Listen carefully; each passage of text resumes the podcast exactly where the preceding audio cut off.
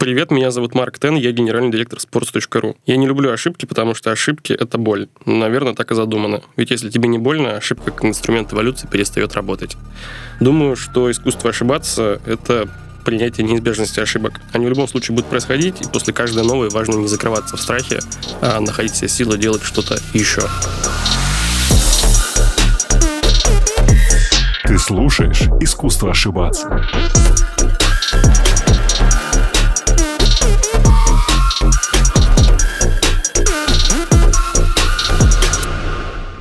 Марк, привет. Большое спасибо, что пришел. Привет, спасибо, что позвал. Это звучит забавно, считаю, что мы уже пять минут разговариваем о карьере, об HR. Это очень здорово, что ты оказался здесь. А, это будет звучать странно, наверное, но я давно за тобой наблюдаю. Это не сталкеризм.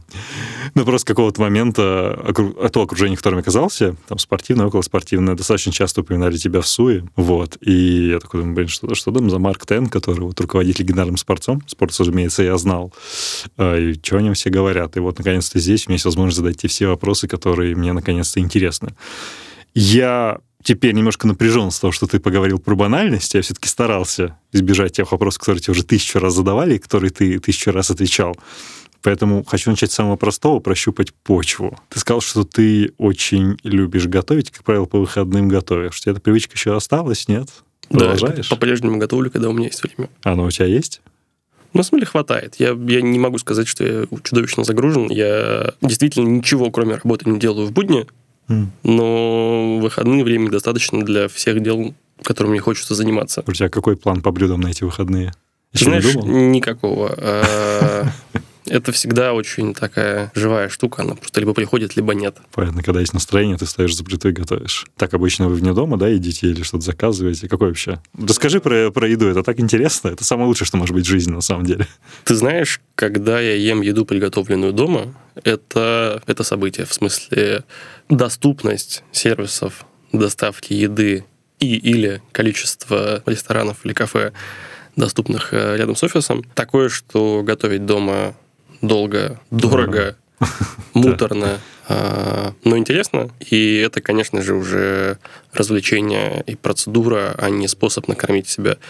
Известный сервис доставки еды а, делает это быстрее, в принципе, часто не хуже, чем я это сделаю дома самостоятельно к счастью или к сожалению, да. Ну, наверное, к счастью, потому что это экономит очень много времени, и ты можешь посвятить ему чему-то другому, если это, конечно, не Netflix. Хотя в отдельные дни Netflix тоже весьма прикольно заходит.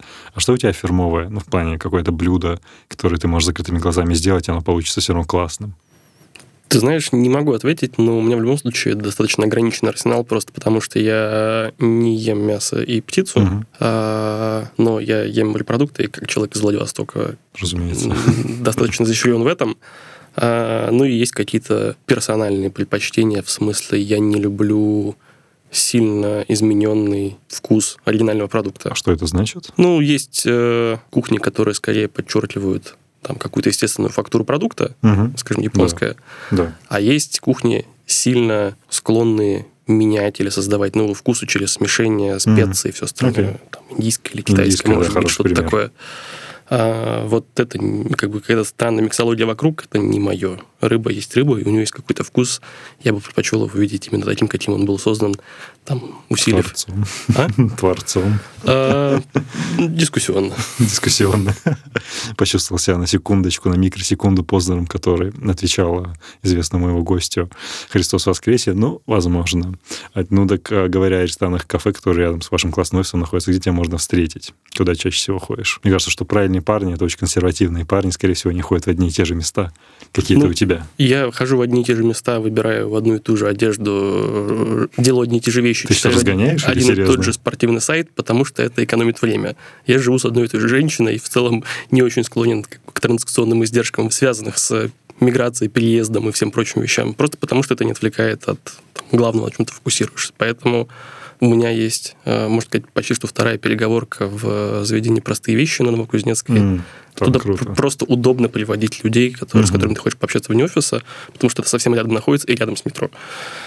И второе заведение, куда там, я в большей степени хожу, потому что там предпочитает есть жена. Это кафе «Моментс» на Большой Татарской. По-моему, на Большой Татарской. Блин, да, там, там очень круто. В общем, на Павелецкой.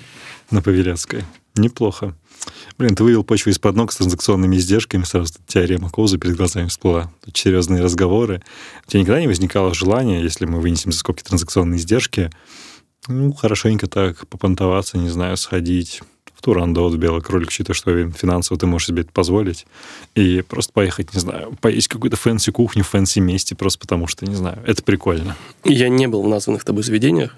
Есть хорошее заведение, где мы периодически бываем потому что там действительно хорошо готовят. Называется Twins Garden. Да, это очень крутое место. Оно, наверное, достаточно дорогое. И там хорошо готовят. Неплохо. Я хотел бы это поразгонять и спросить там, типа, про, ну, знаешь, а, консервативные, много работающие мужчины, во всяком случае, может быть, я сужу по себе, как минимум раз в какой-то период, может быть, в квартал, в год тебе приходит желание дико попонтоваться. Прям дичайше попонтоваться, не знаю, сделать что-то безумное. Пойти купить себе какой-нибудь рюкзак Луи Виттон за полмиллиона, просто потому что ты можешь, и тебе хочется этот какой-то дорогой понт. Тебе когда-нибудь так срывало голову в какие-нибудь элементы, что прям, не знаю, хочу Rolex. Мне надоело носить Apple Watch, хочу, блин, Rolex или Омегу. Ты знаешь, нет, мне кажется, у меня такого желания не было. А, я, я помню, что я произносил слова послушай, а может быть, мне нужны нормальные часы?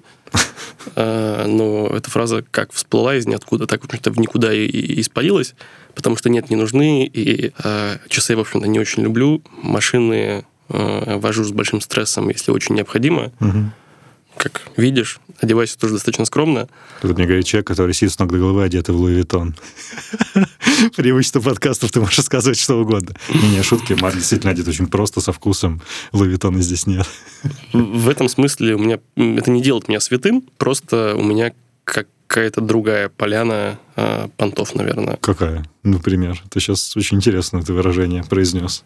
Я довольно существенную часть своих доходов инвестирую. Для меня это такой важный азарт, важное хобби. Я там успешен, и рассказывать об этом меня занимает. Мне нравится обратная реакция, обратная связь на это. Я, когда закрываюсь, например, на бирже с большим плюсом, а, или не с большим плюсом, а с каким-то плюсом, об этом рассказываю. И тяжело переживаю, когда закрываюсь с минусом, потому mm-hmm. что, естественно, это тоже бывает радостно совершенно. Собирал лайки в посте Фейсбука, где... На той неделе про капсулу, которую... Да, делился новостью о том, что мы с коллегой инвестировали в стартап. И, в общем-то, наверное, вот это э, моя территория. Ты назвал это понтов, но... Там... Ну, если это очень условное название. Давай поговорим об условных понтах. Мы перейдем к капсуле, раз ты... Мне было интересно, то есть если ты дошел условно к такому ангельскому инвестированию, то, скорее всего, ты прежде пользовался классическими финансовыми инструментами. Ты давно вот в этой поляне понтов, назовем ее так, сколько лет уже вкладываешься в всякие финансовые инструменты? Года четыре, наверное. Это в большей степени способ накопления. Например, здесь на твоем месте сел Иван Сурвила. Он, оказывается, все свои литературные журналистские доходы вкладывает в акции. Он на пальцах показал, сколько он заработал. дофига он заработал, дофига он в это вложил. Для тебя это собственно, способ заработать или это способ азарта? Потому что кажется, что ребята, которые очень много работают, например, в консалтинге, они любят такие адреналиновые всякие иглы, они используют какие-то экстремальные виды спорта принимают в них участие. Вот кто-то играет на бирже. Для тебя это что? Инвестиции или адреналин? Честно говоря, адреналина хватает в sports.ru. А, поэтому дополнительно не ищу и экстремальными видами тоже не гляжу, честно говоря. Но они у тебя около экстремальные. Не самые классические, судя по тем интервью, которые ты давал. Ну, на мой взгляд, вейксерф, если ты об этом, достаточно безопасная штука. Ну да, ну, типа, это условно не бег, знаешь, как какие-то скучные пацаны говорят, ну, я люблю бегать по утрам. Ну, просто это требует э, регулярности, системности, да. а вейксерф 20 раз за лето, и потом интервью рассказываешь два года, что катаешься. А... Опять про, про транзакционные издержки. Да. Так вот, э, биржа, наверное, это все-таки способ накопления, э, потому что, с одной стороны, я готов все это потерять, фондовый рынок – это фондовый рынок. Наверное, было бы наивно перекладываться только туда и быть уверенным в финансовой безопасности. А, тем не менее, там среди прочих инструментов классических, а, мне это кажется хоть сколько-нибудь мобильным, потому что все остальное, ну, прям совсем медленное, низкомаржинальное, скучное. Ну, ты сейчас говоришь про рынок недвижимости, условно, какой-то ювелирных там историй, да? Недвижимость, э, не знаю, золото, возможно. Я, кстати, не знаю, сколько там, какая динамика золота. Я понимаю, что оно прыгает достаточно часто, но мало в этом чего понимаю. Я, кстати, для себя с удивлением обнаружил... А, депозиты, ну, это очень скучно. Это прям, это самый скучный способ, который может быть, если уж есть средства.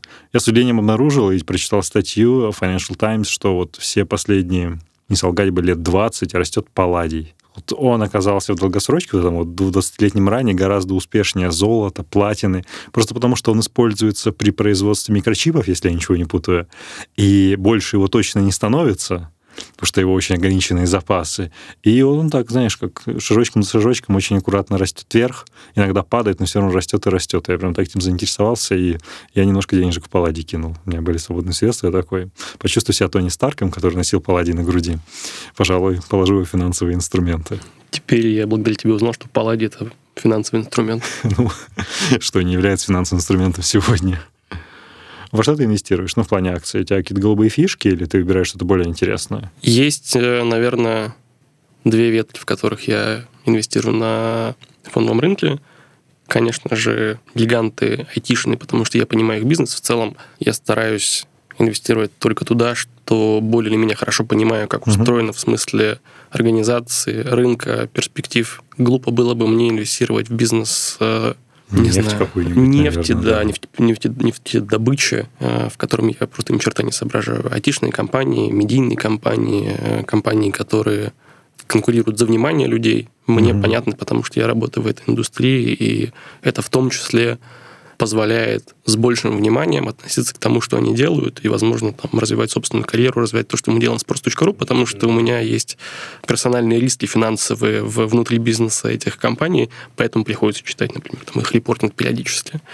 А, есть какие-то отдельные а, выстрелы спекулятивные. Ну, так бывает, что какой-нибудь кризис или пандемия существенно сокращают оценку какого-то конкретного сектора, mm-hmm. и ты понимаешь, что долгосрочно он, конечно же, восстановится, и что здесь есть возможность спекулятивно что-то заработать, так тоже бывает.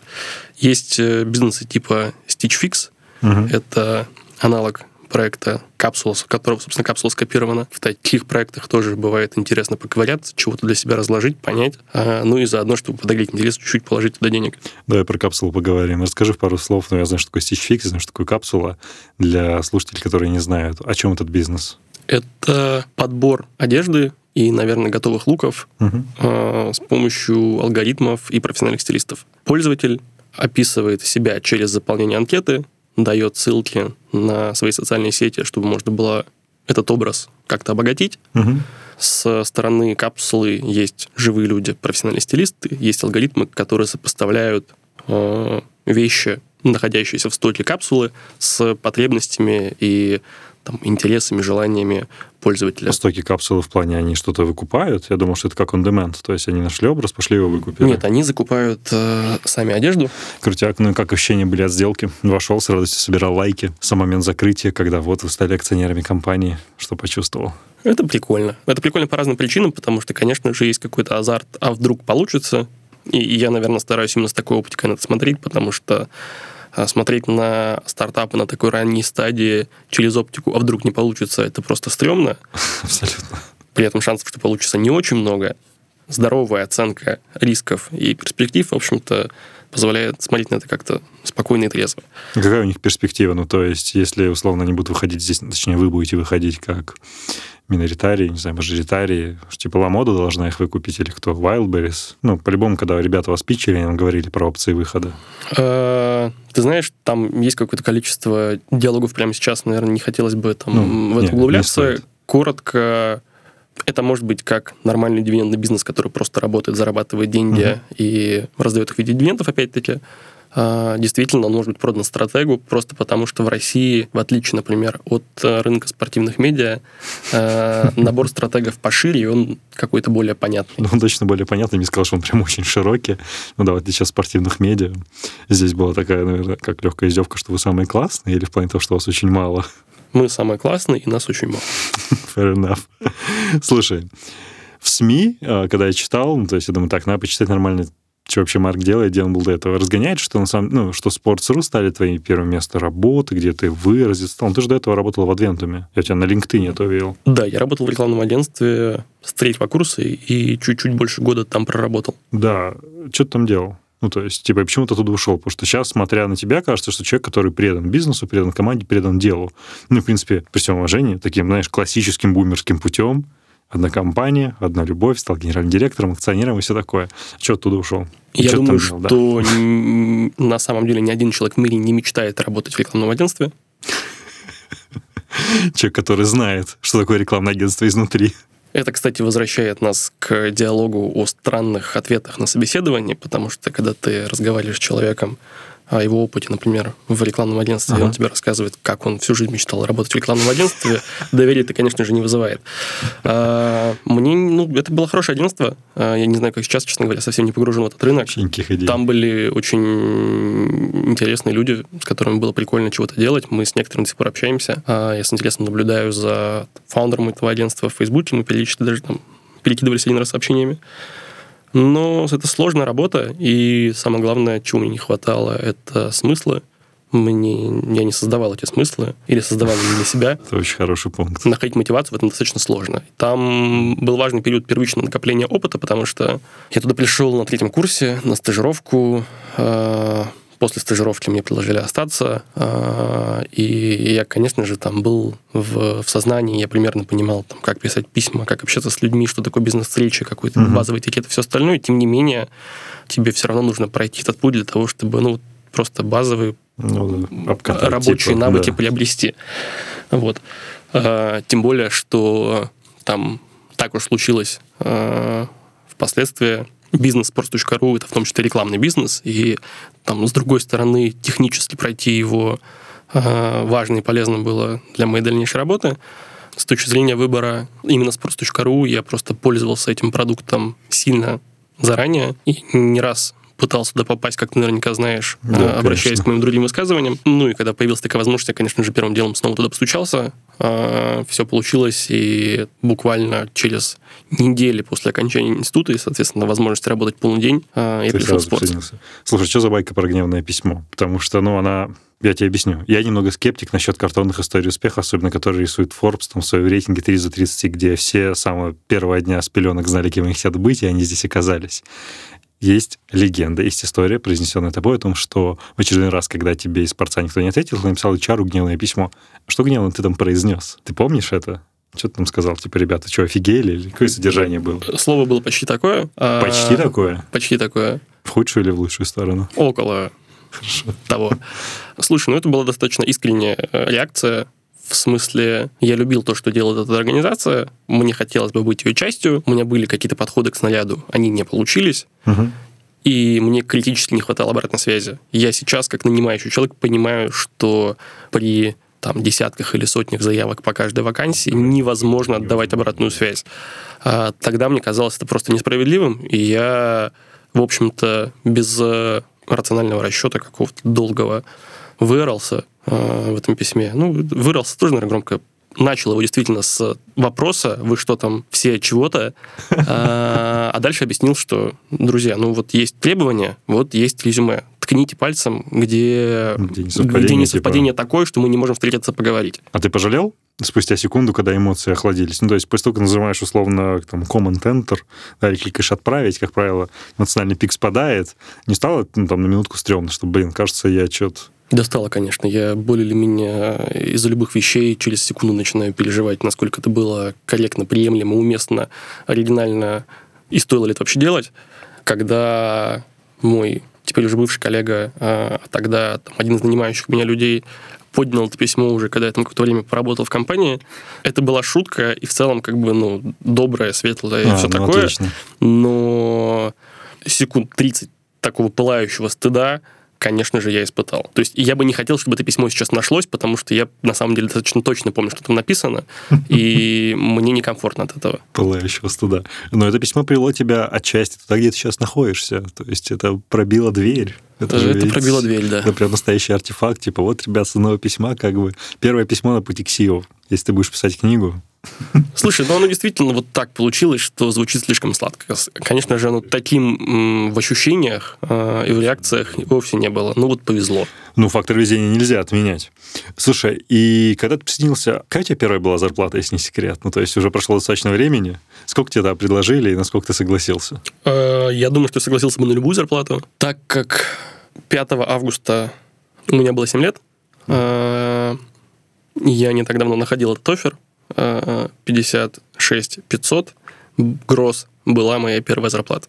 Это сколько это, 45 тысяч рублей на руки, да, или что такое? Нет, чуть больше. Чуть-чуть больше, чуть наверное, больше, скорее да. 50. Да, в районе 50. Все налоги так меняются. Ну, прошло 7 лет, X7 вырос. Ты можешь показать на пальцах, это что только не видела эта студия. Да. Окей, крутяк. Слушай, ну смотри, у тебя путь получился очень крутым. Ты говорил о том, что, типа, ребят, через пять лет я хочу стать главным, ну, чиф-продуктом. В итоге ты стал через два года, потом ты стал управляющим, потом стал генеральным директором.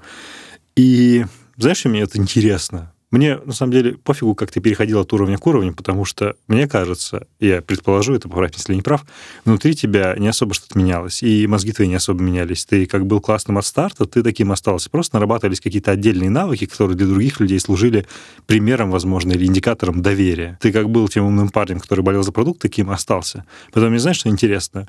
Что понял ты чего не понимают другие ребята, которые хотят построить карьеру, условно, генерального директора там в медиа, в медиа-менеджменте, дорасти там до C-левела? Да его знает. Самый честный ответ. Я так предполагал, что что-то такое ответишь.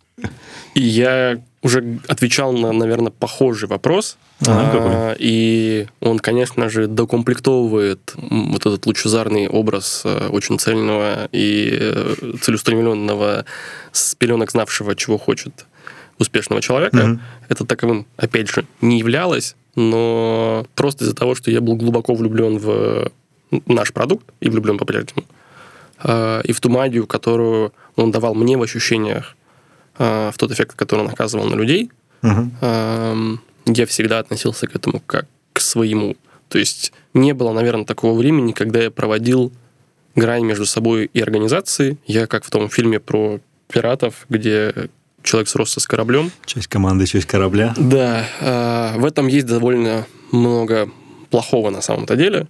Э, Дофига. Впоследствии. Но это та вещь, которая, наверное, заставляет других людей очень четко чувствовать про тебя главное. Можно вот этому парню что-то отгрузить, и он в любой критичной ситуации, на любой развилке выберет компанию, а не себя. Это штука, которая позволяет э, решать вопросы эффективно с точки зрения организации. Хм. Ну, даже не только про вопросы, это и по доверию. Потому что в конце дня, я думаю, когда речь шла о назначениях, о промоушенах, она сводилась, наверное, к доверию, не только к перформансу. Потому что, ну, если бы, условно, ты был козлом, которому нельзя было доверять, ну, круто перформил, вряд ли бы тебя кто-то промотировал, там, на ошиб сказал, давайте сделаем его генеральным директором, кажется, что парень классный.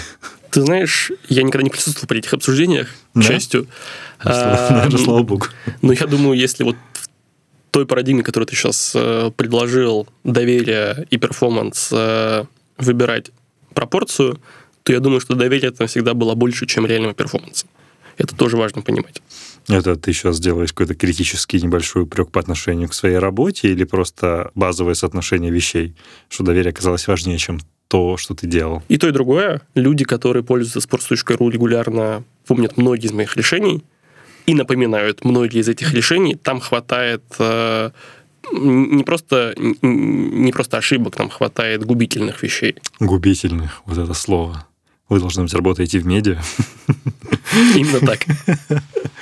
Смотри, спортивный мир, Лиг Федерации, я немножко успел понюхать этот порох, находясь в одной тоже небезвестной организации, с которой мы сотрудничали, где мы познакомились. Это мир таких старых, старых, ну, взрослых дяденек, и привыкли решать вопрос по-старому. Тут появляешься ты, новоиспеченный генеральный директор крупнейшего медиа. И даже если они бесятся с того, что вы хипстеры, все равно даете большие цифры. Напомни или приведи пример какого-нибудь жутчайшего иджизма, с которым ты сталкивался. Никогда в жизни. Вообще никогда? Абсолютно. С самого первого дня, когда ты стал Нет, ты знаешь, э, э, у нас есть клиент, которому я однажды ездил на встречу, и он спросил, а почему вы привезли Марка, а не Навошу? А, это было там буквально сразу ага. после нашей рокировки, наверное, некорректное слово. Ну, это не рокировка, это постоянное назначение. И я до конца, честно говоря, в моменте не разобрался, а, как бы, о чем был этот вопрос. Возможно, об этом, но я не особо придал этому значения. Блин, ну почему ты такой правильный? Сидишь, а просто думаешь, блин, сейчас, может быть, расскажет классную историю. Например, знакомая, она в одном крупнейшем благотворительном фонде, наша ровесница, плюс-минус год, а, занимает позицию там одного из главных фандрайзеров. Она выглядит достаточно молодо, и регулярно, когда она ездит на какие-то ну, крупные встречи, ну, раз от разу иногда совершенно бестактно говорят, типа, девочка-то школу закончила, и она такая, типа, what the fuck? Типа, ребят, ну, вы же знаете, какой я фонд представляю, знаете мою позицию. О чем разговор, вы знаете мои кейсы. Они такие, ну, ты просто так молодо выглядишь, не обижайся. Это очень здорово, что тебя это избежало, потому что иджизм в спорте, это, кажется, основа основ. Ну, во-первых, я все-таки достаточно мало общаюсь с э, именно Конечно, лигами, угу. организациями и клубами. Э, это скорее про маркетинг, partnerships угу. и отдел да. продаж. Внутри sports.ru просто не существует не, такого... Ну, внутри спорта это было бы странно ожидать, что такое да. будет. Скорее есть шутки про то, что 30 и ты уже все, а, и жизнь в обратную сторону. Обратную сторону. Да, ну потому что команда достаточно молодая. А у вас много сотрудников 30 плюс? Их хватает, но я думаю, что их э, меньше, чем тех, кому еще 20 плюс. Ну, действительно, такой реверсивный эйджизм? Или, ну, типа так выходит и так выходит? А, у этого есть некоторые причины. Мы всегда предпочитали выбирать начинающих сотрудников, потому что считали и считаем, что у нас особая компания, особая культура. Мы выбираем людей по духу и по ценностям угу. в первую очередь, потому что подавляющему большинству вещей, которые мы делаем, можно научить за достаточно короткий период времени, если подходить к этому подготовленным, во-первых. Во-вторых, не надувать счете, что у нас здесь, значит, э, не окор. Э, никогда в жизни это невозможно выучить без э, докторской степени. Да. Это как бы красивая часть. А некрасивая часть заключается в том, что мы в какой-то момент, там, около 2014 года, 2015 просто не могли себе позволить массово набирать людей состоявшихся. Понятно. Пришлось растить. И да, и этот подход просто получил какое-то новое усиление. Хм. Ну, справедливо достаточно. Очевидно, что спорт богат на интересные лидерские таланты в виде Навоша, основателя бизнеса, который придумал феноменальные вещи, и в прошлом главного редактора Юры Дудя, который сделал еще больше, ну, не больше, точнее, еще один крутой медиапродукт. У тебя есть перед глазами, возможно, в голове отложились какие-то три вещи, три, назовем их пафосно, лидерских урока, урока лидерства, который ты почерпнул от Навоша или, может быть, от работы с Дудем? Ты знаешь, э, мы с Юрой так, чтобы тесно работали не очень много. То есть мы там регулярно ну, видели друг друга в офисе, да, части, на, да. Больших, на больших встречах, на обсуждениях каких-то общих вещей, но в целом редакция и продукт того времени э, не были вынуждены соприкасаться регулярно. Угу. Э, с Юрой всегда было прикольно, но не то чтобы прям мы, мы друг об друга как-то радикально учились. Дима, конечно, в этом смысле сильно больше эффект имел, просто потому что он Конечно. значительную часть моей карьеры был моим персональным менеджером, по сути. Ух ты. И что ты подчеркнул? Ну, какие есть такие таймлесс вещи, которые тебе пригодятся, предположим, не только в мире медиа? Ты знаешь, э, вещь, которая меня очень удивляла с самого начала, при том, что у меня никогда не было негативного опыта такого толка, я никогда не работал э, консультантом э, или аудитором, угу. которого отправили на проект в Сибирь или куда-нибудь на Урал, и ты разговариваешь с, с тяжелыми мужчинами ага. из тяжелой промышленности, которые тебе не очень доверяют и все такое. Но я даже там со своим очень легким э, опытом, придя в sports.ru, удивился способности организации вообще, и Димы в частности, э, внимательно слушать то, что тебе говорят любые люди, вне зависимости от их статуса, даже если перед э, генеральным директором находится там, человек, вышедший сегодня джуниором. Это во многом связано с готовностью там, принимать свою неправоту, с готовностью учиться, а, в принципе, с таким, пардон за банальность, а, открытым настроем по отношению к внешней информации, а, наверное, вот это ключевая вещь. Просто потому, что она всегда держит в тонусе, ты всегда настроен на поиск информации вне себя, а не пытаешься воспроизводить просто какие-то работающие для тебя решения. Обратную сторону, этот навык, этот пример, дух культуры не несет в том смысле, что, может быть, вот эта вот часть сомневающегося себя становится слишком сильной? Я много сомневаюсь. А, мнение коллег меня может достаточно сильно сбить, но я просто для этого беру буферы подумать. Хм. Интересно. Я думаю, что это связано с тем, что ты говорил, кажется, тоже в одном из интервью, что тебе достаточно легко удается переобуваться. Типа, ну, да, принял неправильное решение, ок, давайте делать теперь по-другому. Ты, кажется, пример легко. удаленки приводил, когда ты говорил, что, боже мой, как мы будем работать, самая ужасная вещь. Спустя три дня такой, да, удаленка, класс, давайте все на удаленке теперь работать всегда. Ну, ты знаешь, там, э, там скорее не было выбора. То ну, есть э, да. мы когда разбирали ретроспективно некоторые вещи, угу. в том числе как бы оценивая текущую ситуацию, э, в том числе там в рамках э, ревью э, друг друга, я, конечно же, подумал о том, что догадаться о перспективе удаленной работы и в целом критичности пандемии можно было достаточно рано, по крайней мере, точно раньше, чем это сделал я. В мэрии, ну да. По, по меньшей мере, э, там, по реакции э, того же фондового рынка по отмене больших мероприятий типа мобильного конгресса в Барселоне, куда mm-hmm. приезжает под 100 тысяч человек каждый год. Да. В общем, было миллион сигналов, достаточно явных, для того, чтобы подготовиться к этому. И там, вот Дима Навоша как-то прореагировал, а я помню, как я ему говорил, блин, Дим, на майских уже все забудем. А, а потом пришлось, конечно, перебываться, перебываться, выводить людей, но я как не любил удаленку, угу. так и не люблю ее.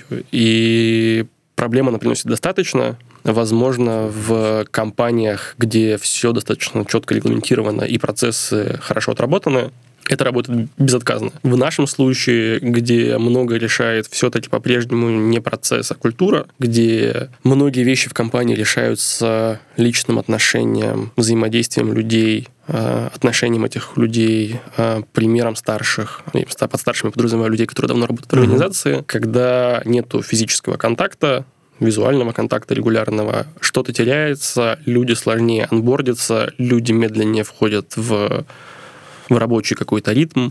И, конечно же, для нас это сигнал о том, что нужно чуть-чуть повзрослеть и многие вещи доукомплектовать, э, доописать, дочистить, достандартизировать. При этом отказываться от культуры и человеческих отношений совершенно не хочется, поэтому я с ужасом думаю, что будет в ноябре, если динамика будет такой, как она, какой она является сейчас, и придется закрываться. Это будет очень стрёмно. Я тоже не люблю удаленку, потому что вживую гораздо легче, проще решать любые вопросы. Как минимум ты можешь своим реальным голосом воздействовать на людей и чего-то добиваться. Знаешь, что мне еще было интересно относительно твоего взлета в спорте и работы в спортивном медиа-комьюнити, даже в медиа-комьюнити больше? Учитывая то, насколько ты отчасти реваншистски относишься к продукту спорта, к этому бренду, к этой семье, то нераздельно с этим идет и условно комьюнити, да, спорца и в целом медиа-менеджеров. И у тебя было желание, вот помимо того, чтобы стать частью спорта, развивать этот продукт, принадлежать к этому комьюнити или к большему комьюнити вот медиа-менеджеров, медиа-тусовки? Ты думал про это, что, черт возьми, я хочу там тусоваться вот с этими людьми, с которыми, например, я тусуюсь сейчас, тогда, не знаю, 6 лет назад? У меня в какой-то из социальных сетей был кратковременно а, пост, где я а, выложил а, маленький скрин, где просто видно, что это заголовок письма, а в нем отправитель наш Навоша, получатель Дудь, и я в копии. Конечно же, для меня эти парни, в общем-то, в тот момент э, за пределами спортивного, рынка спортивных медиа более или менее ноунеймы. Для меня это, конечно же, были фигуры, потому что обоих я читал, хорошо знал, и э, работать с ними и тусоваться с ними, э, тем более в, в статусе приятелей или партнеров, угу. а не в статусе там, сотрудник, руководитель, было фантастически круто. Сейчас, э, ну, наверное, я к этому просто привык и э, отношусь к этому как-то спокойно. Ага. Быть частью какой-то общности медиа-менеджеров вообще в России мне никогда особо не хотелось. Во-первых, потому что долгое время развивался все-таки по линии продукта, там сильный уклон в технологии, э, это какая-то там другая э, коммуна. И там, кстати, на самом деле это сообщество существует, то есть э, директора по продуктам, продукт-менеджеры, культ этой профессии, Она, образовательные такая программы. закрытая, кстати, мне кажется, этот коммун очень такая для своих. Может быть, так было, так точно было. Сейчас, мне кажется, уже нет, потому что инфо-цыгане с бесконечными курсами сделали это чем-то очень проходным, но там эта общность хотя бы чувствуется. А что такое общность медиа-менеджеров, я понимаю, честно говоря, с трудом. Слушай, а с момент, когда ты стал генеральным директором, у тебя сменилась подпись письма на CEO, ты заметил какой-то свич в поведении людей, с которыми, предположим, ты раньше хотел бы общаться абсолютно из добрых намерений, то есть, типа, чуваки, мы можем там быть друг другу полезны, мы, кажется, можем друга понимать, но тебя, конечно, немножко бортовали, потому что, ну, парень, ты не совсем из лиги. Тут ты становишься, условно, ну, генеральным директором, CEO, и эта ребя стала к тебе открыта. Такие примеры были перед глазами? Я не прошу называть имен, потому что это может быть очень стрёмным. Вообще нет. Вообще нет? Там был другой эффект. Я, как уже говорил, тебе люблю захаживать на собеседование. Ага. Мне нравится общаться с людьми, которые хотят стать частью нашей компании. И бывает так, что когда я прихожу на финальное собеседование, функциональный руководитель, то есть нанимающий э, человек, и девушки из HR говорят, что кандидат классный, посмотри, это финальное собеседование, uh-huh. ждем твоего ок, и выходим на офер. И я задаю вопросы, и человек просто сыпется, при том, что я достаточно, как мне кажется, дружелюбен, открыт, без давления и в целом стрессовое интервью. Uh-huh. Это вроде бы не про меня, но что-то, видимо, в там, тяжелом выражении лица, статус пугает, в возможно, статусе, да? в чем-то таком пугает, и это, конечно, не очень прикольно. Блин, ну да, я хотел тебя в самом начале спросить, что до записи, вот когда ты рассказывал пример с HR, говорю, а ты, ну как, люди не пугаются, когда ты входишь в переговорную комнату, там, тебя же представляют, типа, там Марк Тен, типа, наш генеральный директор, и все такие, начинают вести себя по-другому, ну вот, видишь, оказывается, ведут. Давай поговорим о менее занудных вещах. А, я думаю, что это часть, где женская аудитория моего подкаста откроет тебя как очень милого и классного мужчину. Я хочу, чтобы ты рассказал, как тебе удалось провернуть э, всю историю с предложением твоей супруги, потому что, если я ничего не путаю, то она большая поклонница сериала «Большая маленькая ложь», который снимался в городе Монтерей в Калифорнии. И так вышло, что вы поехали в город Монтерей, Калифорния, где, собственно, сделал предложение. Никакой связи с э, Big Little Lies нет абсолютно. Гадя, мужик.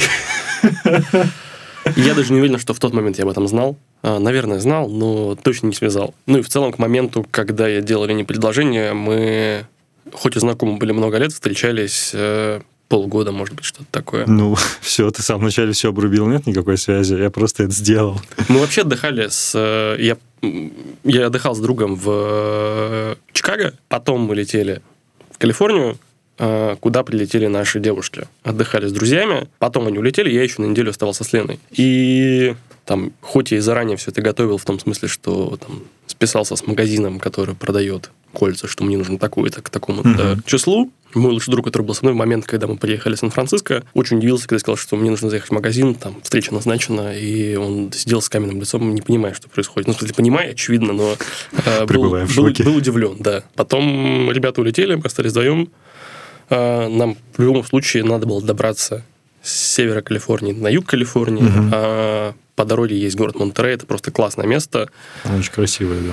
И Лена забронировала какой-то хороший отель, в смысле, прямо на берегу. Это было прикольно, поэтому я нашел это уместным. Но именно в этот день или через один, а не вот тогда, когда это произошло в Монтерее или в Кармел или в еще каком-то городе по соседству, в общем-то, к счастью или к сожалению, связи, умысла и какого-то заложенного нарратива не было.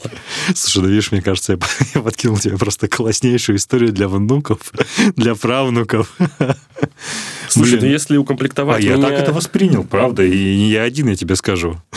Я Ну, понимаешь, э, просто как бы мои отношения с Леной, как тебе сформулировать? Кажется, было бы мелковато связывать это со сраным сериалом. Ну, то есть он хороший, наверное, но я просто... Круто. Это даже э, лучше звучит сто раз. Короче, мне это в голову не пришло, да. Наверное, это могло быть в моменте какой-то изюмной вещью, но, в общем-то, не было. Слушай, это, это действительно гораздо лучше звучит, и ты так-то произнес, типа, какой-то странный сериал, ты такой, блин, действительно вещи гораздо больше. Блин, ну, это очень круто. Насколько тебя, парня, который, блин, в каждом интервью говорит о том, что, говорил, во всяком случае, что я люблю сидеть один в офисе и работать, потому что мне нравится работать, потому что я люблю свою работу, я люблю Sports.ru, изменилась семейная жизнь. Ну, типа, ты, ты до сих пор продолжаешь проводить время в офисе допоздна и приезжать домой, там, не знаю, в полночь и позже? Или ты все-таки стал как бы проводить время дома уделять время своей супруге? Дурацкое слово «супруга», но жена тоже какое-то странное. В общем, уделять время Лене. И мне кажется, я не поменял своих привычек в работе. Я стал реже бывать в офисе по выходным, просто потому что... Большое извинение. Э, это, это, наверное, не связано с Леной. Я, в принципе, стал реже бывать в офисе по выходным. Появилось больше вещей, которые хочется поделать помимо работы еще, поэтому я, наверное, стараюсь сейчас разграничивать, что рабочие дни — это полностью про работу, выходные сильно меньше про работу. Э, с Леной по этому поводу проблем не возникает. Она ровно в таком же режиме работала всю свою жизнь, и она хорошо понимает, что такое цифровые сервисы, медиа, и уж, наверное, даже не sports.ru соперничать в смысле непрерывности и стресса с там, одним из мест работы телеканалом «Дождь». Угу. Поэтому вопросов никаких, взаимопонимания полное. А, я никогда не скрывал, что моя работа — это точно не менее значимая вещь, чем семья. А если я сейчас тебя спрошу, что для тебя самое главное в жизни, что все-таки ты выберешь? И я отвечу, что я еще выясняю. Очень элегантно. А ты чувствуешь себя в какой-то степени фанатиком своей работы? Прям фанатиком? Да я бы не сказал, я часто раздражаюсь там. Ну, то есть, фанаты не раздражаются? Понятия не имею, но я могу быть в бешенстве. То есть я могу быть недовольным sports.ru собой в sports.ru, sports.ru в sports.ru, пользователями sports.ru. Я могу быть недовольным огромным количеством вещей, и мне кажется, что это все-таки э, лишает меня статуса фанатика. При этом, ну, это тоже не хочется делать идолопоклонничеством. Много в любви к своей работе связано с любовью к себе в первую очередь. Мне нравится моя карьера, она красивая, она успешная, мне нравится ее выращивать. Э, кто-то японский сад э, делает себе и равняет грядочки, кто-то занимается в том числе карьерой или своей компанией. И я прям получаю эстетическое удовольствие делая какие-то тонкие настройки в каких-то вещах, чего-то меняя, передвигая, да. пробуя по-другому. Ну вот это для меня гармонизация пространства. Ты так исчерпывающе отвечаешь, аж прицепиться некому, но все же есть к чему. Ты сказал, у меня достаточно успешная карьера. Как насчет тебя? Ты успешный человек? Если да, то какие критерии? Я думаю, да. Я зарабатываю деньги на жизнь делом, которым я горжусь, и я получу от этого удовольствие. То есть Ладно, не хочу цепляться к словам, на самом деле можно. Давай, что, давай, что, что для тебя главное в жизни? Я еще выясняю, ты успешный человек? Да, я зарабатываю деньги тем делом, которым я люблю, получаю от этого удовольствие.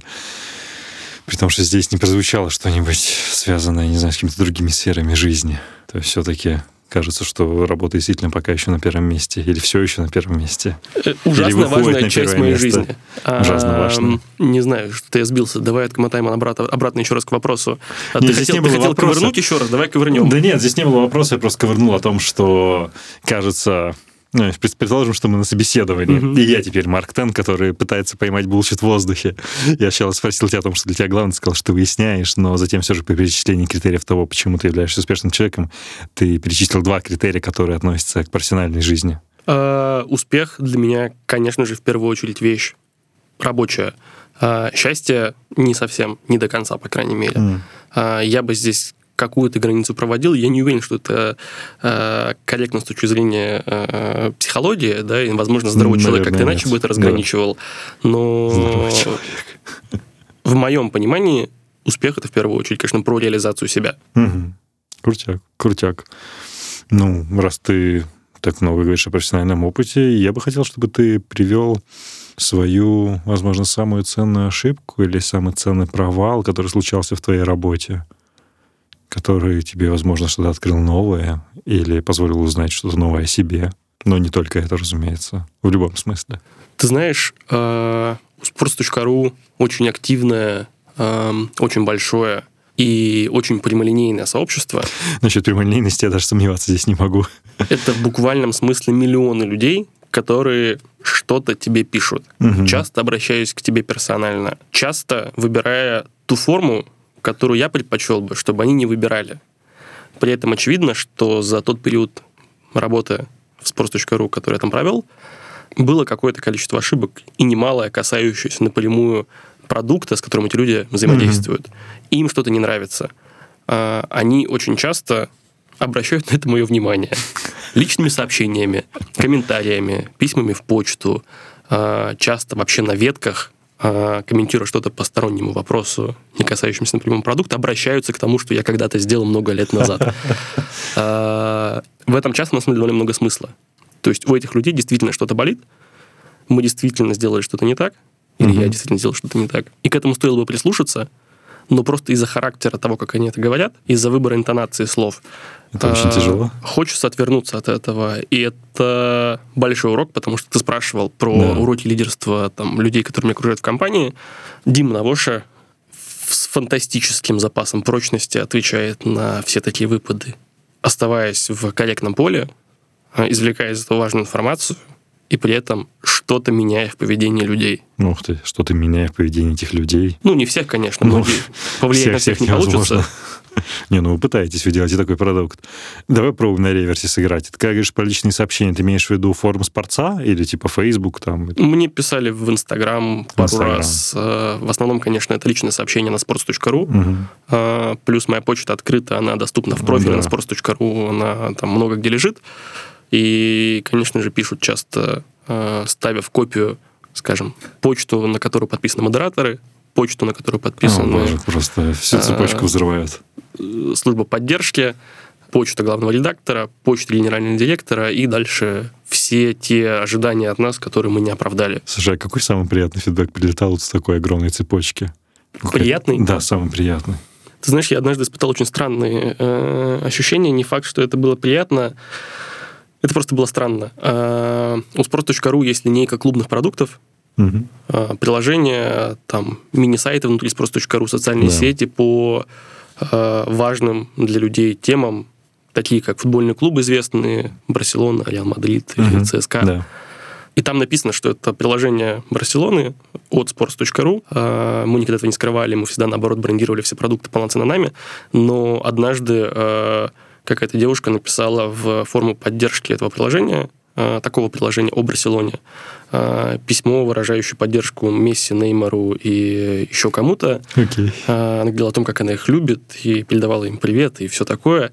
Очевидно, ну, не, не до конца понимая, что мы не есть часть футбольного клуба Барселона, Ну да. мы просто медиа. И на самом деле классно а, давать людям такие эмоции, потому что я тоже футбольный болельщик, и с юности как-то очень связан с фанатской культурой. А При этом, ну, честно говоря, странновато и немножечко пугающе то, что это все-таки ощущения построены на заблуждении. Да? Мы, мы не являемся Барселоной, и ничего передать Месси я, к сожалению, не могу. Ну да, естественно, люди, которые путаются с тем, что это не части профессиональных футбольных клубов, и пытаются им выразить поддержку, отправляют какие-то, не знаю, свои фан-работы, артворки какие-нибудь, что-нибудь такое. Сказать, нет, натыкался? М, Ну, если ты спрашиваешь про дикпики, то я их ни разу не видел. Нет! Я сейчас имел в виду, на самом деле, действительно, какие-то хорошие фанатские работы, типа, там, не знаю, постер, какие-то классные, возможно, комиксы или, не знаю, картины. А ты сейчас спрашиваешь про дикпики. Окей, ну, дикпиков нет, это мы выяснили отлично. А, Это действительно были? хорошая новость. Ты знаешь, наверное, а, какой-то фанарт, э, Фанарт, вот, точно, комиксы и все остальное, они случаются, но они случаются не в почте, потому что у нас открытая блок-платформа, соответственно, люди это Ну, сразу правильно, туда да, они себя в блоге пуляют, и там Такого, люди это конечно, комментят. много, но это, собственно, для этого мы и Ну, это часть существуем. культуры, которая там существует. Не, я имел в виду, может, какие-то такие, знаешь, ультраэксклюзивные, что там для определенного количества людей там передайте Неймару, вот тут я здесь пекла для него, не знаю, пирог, торт, что-нибудь в таком духе. Блин, это очень прикольно. А ты сам, ну, очевидно, что ты читаешь, я вижу иногда даже твои реплаи во всех этих ветках трибуны, в комментариях. Ты много времени тратишь на то, чтобы все это читать? Потому что, блин, это же вообще отдельный мир, живущий прям по своим правилам. Все эти мемчики, шутки, разгоны новостей. Что-то восхитительно. Как потребитель я там каждый день. Э, Я, как правило, пробегаюсь по приложению каждый раз, когда просыпаюсь, когда ем, перед сном. Э, В течение рабочего дня, если я хочу чуть переключить голову и просто что-то почитать. Ну, то есть, там, наверное, 4, 5, 6 сессий в рабочий день, э, развлекательных сессий, не связанных с тестированием и чего-нибудь, я совершаю как пользователь. Если ты говоришь про реплай в ветках, то Про реплай в том числе. это очень тяжелая штука. Я уже говорил о том, что люди часто выбирают те формы общения, которые мне не близки, да. обесценивая и игнорируя многие вещи, которые мы делаем, которые незаметны. Причем реагировать ответами, но мы же делаем вот это и вот это, на самом деле достаточно слабая позиция. Ты не вызываешь никакого реального Абсолютно. понимания контекста. Скорее выглядишь человеком, который оправдывается. Но я не могу не слушать этих людей, потому что мы для них работаем. Таких, на самом деле, меньшинство. Ну, то есть э, людей, которые чейзят меня в почте и говорят гадости, ну, их там единицы. А, Большое количество людей, гораздо больше, которым приносим радость, Положительный которые фидбэк. нам благодарны. И я думаю, что те, на самом деле, кто чейзят, тоже э, продолжает им пользоваться, даже там, многократно пообещав уйти. Это не отменяет того, что много проблемных вещей, много вещей, которые мы не успели сделать или не смогли, или сделали не так, как хотели. Но, в общем, выходить на ветки, разговаривать с людьми, я считаю своей обязанностью, и я довольно агрессивно реагирую, когда на главные два часа висит текст с анонсом каких-то изменений, там 500 агрессивных комментариев, и почему-то ни продукт-менеджеры, ни директора, ни другие люди не вышли это обсуждать. Это странно.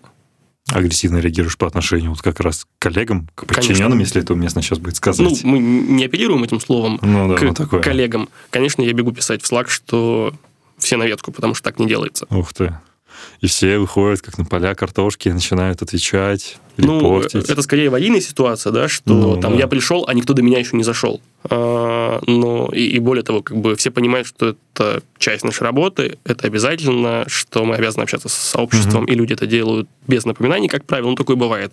Опубликовали текст с изменением правил комьюнити, не предупредили часть людей.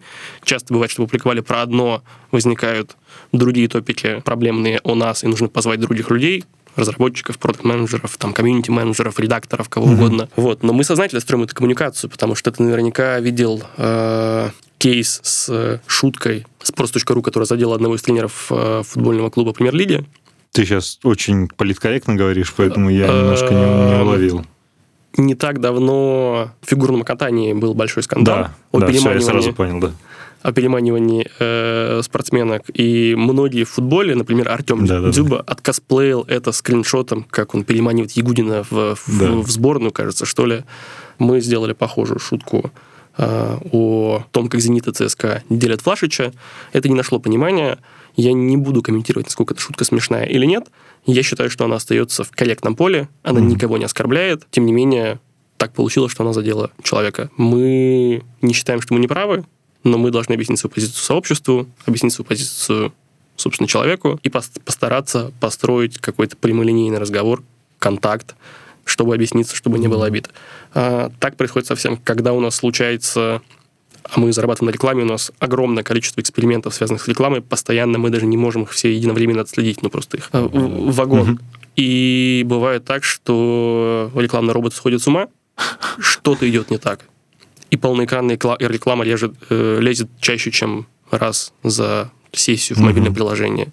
Или баннер закрывает контент. Все, что угодно может произойти, это часть бизнеса. Если это происходит системно, а мы по какой-то причине не можем это починить быстро, потому что бывают ситуации, в которых на самом деле не все зависит от нас, есть еще провайдеры разные. Конечно. Мы выступаем с коммуникацией прямой к пользователям, мы пишем новости, мы отправляем пуш и говорим, что да, приложение спрос.ру для айфонов сейчас испытывает технические проблемы, мы занимаемся этим, тратим миллионы рублей на то, чтобы решить эту проблему, потому что действительно там разработка этого приложения занимается этим с июля, что ли. И вот сегодня у нас состоялся релиз. Это буквально так. Объяснить это людям, которые на ветках ожидают моментального исправления проблемы, достаточно сложно, а, ну и мы получим, соответственно, реакцию соответствующую. И ну, в общем, это непростая работа, бывает достаточно обидно. А То знаешь, что стало интересно насчет этой динамики, которую ты сейчас подчеркиваешь разными примерами, но это все про очень высокую динамику работы. Это она убивает в тебе, как я понял из других интервью, чувство возможность, точнее, насладиться успехом или принять этот успех, порадоваться. Что, типа, к тому моменту, когда у тебя произошло что-то хорошее в работе, что-то крутое выкатили, может выкатиться что-то тысячу раз плохое, и ты просто не успеваешь от этого кайфануть. Или это что-то внутри тебя отдельно не связанные с работой. Довольно интересная внешняя оптика. Я об этом в таком ключе не думал, но возможно, что что-то такое есть. Действительно, выкатывая каждую новую вещь, можно сломать 10 э, соседних. А действительно, на каждое большое расследование или сложный текст, который мы бы разрабатывали недели или месяцы, э, может прийтись проходной текст или проблемный текст, или проблема mm-hmm. в факт-чеке, или проблема в оформлении, бывает вообще абсолютно всякое. Если ты делаешь много вещей, то много чего идет не так. Я бы не сказал при этом, что это основная причина, что я не могу остановиться и насладиться успехом, потому что как ты себе представляешь, что значит сидишь и наслаждаешься успехом? Не, разумеется, не представляю тебя там в своем красивом стеклянном офисе, ты откинулся, закинул ноги на стол. Я, может быть, отчасти внутренне это понимаю, что, ну, типа, сделал, что-то получилось, блин, классно, бежим дальше. И, может быть, ну, опять же, по твоим словам, ты говоришь, типа, не то, чтобы меня особо там радовало, ну да, стал генеральным директором, ну да, круто, еще больше работы предстоит, ну да, занялся тем, классно получилось, еще больше работы предстоит. И в этом не чувствуется, знаешь, какого-то такого отчасти присвоения победы, ну, в том смысле, что, блин, да, я это сделал, это крутой результат, я молодец, тем самым немножко подпитать свою самооценку в здоровых целях. В этом чувствуется лишь, типа, ну да, так, наверное, типа, предполагалось, пора бежать дальше. В этом мне было интересно, чем это вызвано, динамикой или какими-то внутренними причинами, которые тебе пока неизвестны или не ясны. Ну, во-первых, на каждую удачную вещь, которую мы делаем, приходится 10 неудачных. И можно сколько угодно рассуждать о том, что ну, мы же все должны принимать, что это нормально, что взлетает не все. У меня трупов, э, то есть проектов и бизнесов, которые я стартовал или лидировал в какой-то момент, сильно больше, чем успешных. И, наверное, это нормально, наверное, но ощущение как бы безусловного успеха на самом деле в этом аспекте вообще не возникает. То есть его просто нет. Ты вроде как каждый э, удачный релиз, каждое удачное решение это скорее что-то в копилку для балансировки неизвестных трупов. провалов. Да. А как не обламываешься? Ну, то есть, когда трупов так много, и параллельно у тебя работа, фактически, знаешь, домоклов меч, который висит, который падает, бьет и висит, продолжает висеть дальше. Как здесь, ну просто не сказать, что да ну его в жопу, короче. Вот там мои акции, инвестиции, вот моя капсула, все, ребят, stay tuned. Я уже задолбался. Ну, во-первых, моих инвестиций капсулы сильно долго не хватит. Я думаю, что я могу пару лет позволить себе пожить э, там, более или менее в таком же режиме, вряд ли больше. Во-вторых, ну, это бывает стрессово. Бывает э, выкипаешь. Я для этого, в частности, достаточно часто путешествую. То есть, в моем понимании, лучше интенсивно проводить длинные отрезки на работе, угу. не отвлекаешься, всегда находишься в контексте, э, на длинном цикле э, легче доделывать какие-то вещи от и до, угу. потом выключаешься на неделю. Э, наверное, так я делаю там, каждый квартал более или менее. По крайней мере, делал до тех пор, пока это было возможно. Пока это было возможно, В географическом да. смысле. Вот. А возвращаясь к вопросу про успешный успех и посидеть, покайфовать с этого, ну, и я это понимаю, и люди вокруг меня это понимают, что основу компании, которую я сейчас возглавляю, тем не менее, без всякого кокетства и попытки продемонстрировать скромность, в значительной степени я построил как соучастник, да, как человек, который помогал людям, которые первоначальный импульс сделали и запустили все это. Поэтому присваивая себе там большую часть того, на чем строится наш сегодняшний бизнес, было бы просто странно. Окей. Okay. Не, я не говорю про какое-то исключительное присваивание, а про признание той доли заслуг, которая действительно тебе принадлежит, возможно, которую ты педалировал или инициировал. Ну, в конце концов, там, если тебе... Мне кажется, что ты не ответишь, я спрошу, когда у тебя был последний раз, когда ты условно откинулся на кресле и подумал, типа такой, Ой-ой-ой, генеральный директор крупнейшего спортивного медиа на просторах СНГ и там частично Европы. Боже, как офигенно. Мне кажется, такого же момента не было никогда. Да нет, бывает что-то такое, э, тоже как реакция, когда слишком сильно себя загоняешь. Типа, все плохо, все плохо, все плохо, ошибка, ошибка, ошибка, ошибка, проблема, плохо. Угу. И, конечно, как защитная реакция возникает, что, вау, ну, вообще-то есть какие-то вещи, которыми я могу гордиться, которые я могу присвоить себе так, чтобы вот именно в, в, в режиме э, откинуться и кайфануть, я буквально такого не помню. Не, ну, буквально это очень плохой пример. В всяком случае, это было очень странное зрелище. Если бы ты еще вслух произнес. У тебя, предположим, был бы секретарь, который слушал это через эм, э, переговорное устройство. Это было бы реально забавно. Ждали бы новую статью на спорте с разгоном про то, как генеральный директор сам кайфует от себя. Да, да. Слушай, э, такой вопрос. И я думаю, что ты единственный человек, который, в принципе, профессионально укомплектован, чтобы его ответить. Что главное не понимают люди о спортивном медиа сегодня? Что спорт — это магия. Эта магия возникает не в коммуникации ньюсмейкер человек. Эта магия возникает между людьми, которые в равной степени о чем-то очень сильно переживают. Магия и вот этот вот момент экзальтации, он же происходит, когда ты с корешем на трибуне, а там залетает голешник, которого ты очень ждешь и вы начинаете истошно вопить. И обслуживание этой страсти, а, работа с ней, использование ее в качестве центра своего продукта гораздо важнее, чем транслировать протоколы, кто когда получил желтую карточку, сколько было добавленных минут и всего остального. Вот такая трактовка спорта, как мы говорим, очки минуты, это прямо грусть и прошлый век. Он давно перекочевал со стадионов в раздевалке и в лайв-стримы Инстаграма тех людей, которые пять минут назад играли mm-hmm. из раздевалок к ним домой и в их машины. У них дома их ждут жены и девушки, а жены и девушки что-то говорят о тренерах этих людей. И это целый космос, в котором происходят бесконечные вот эти вот круги по воде. А, и все это так иначе затрагивает людей, и для них это что-то очень трогающее. Они это обсуждают между собой. И вот в отношениях людей вокруг этого возникает, собственно, этот суперэффект. Религиозный почти что. А, слушай, я буду прав в утверждении, если скажу, что одним из, одной из характеристик того, что чем является спорт сегодня, помимо того шикарного определения, которое ты сейчас дал, является еще и то, что само событие перестало быть событием в широком смысле, что футбольный матч сам по себе ничего не значит, как футбольный матч. Ровно так же, как и теннисная игра на корте не значит ничего, как теннисная игра на корте. Все, знает, все начинает значить тот контент, который после этого остается, и то, как этот контент обработан. Ну, там между контентом и матчем есть э, эмоция, сюжет, а вот оно уже перекладывается в контент.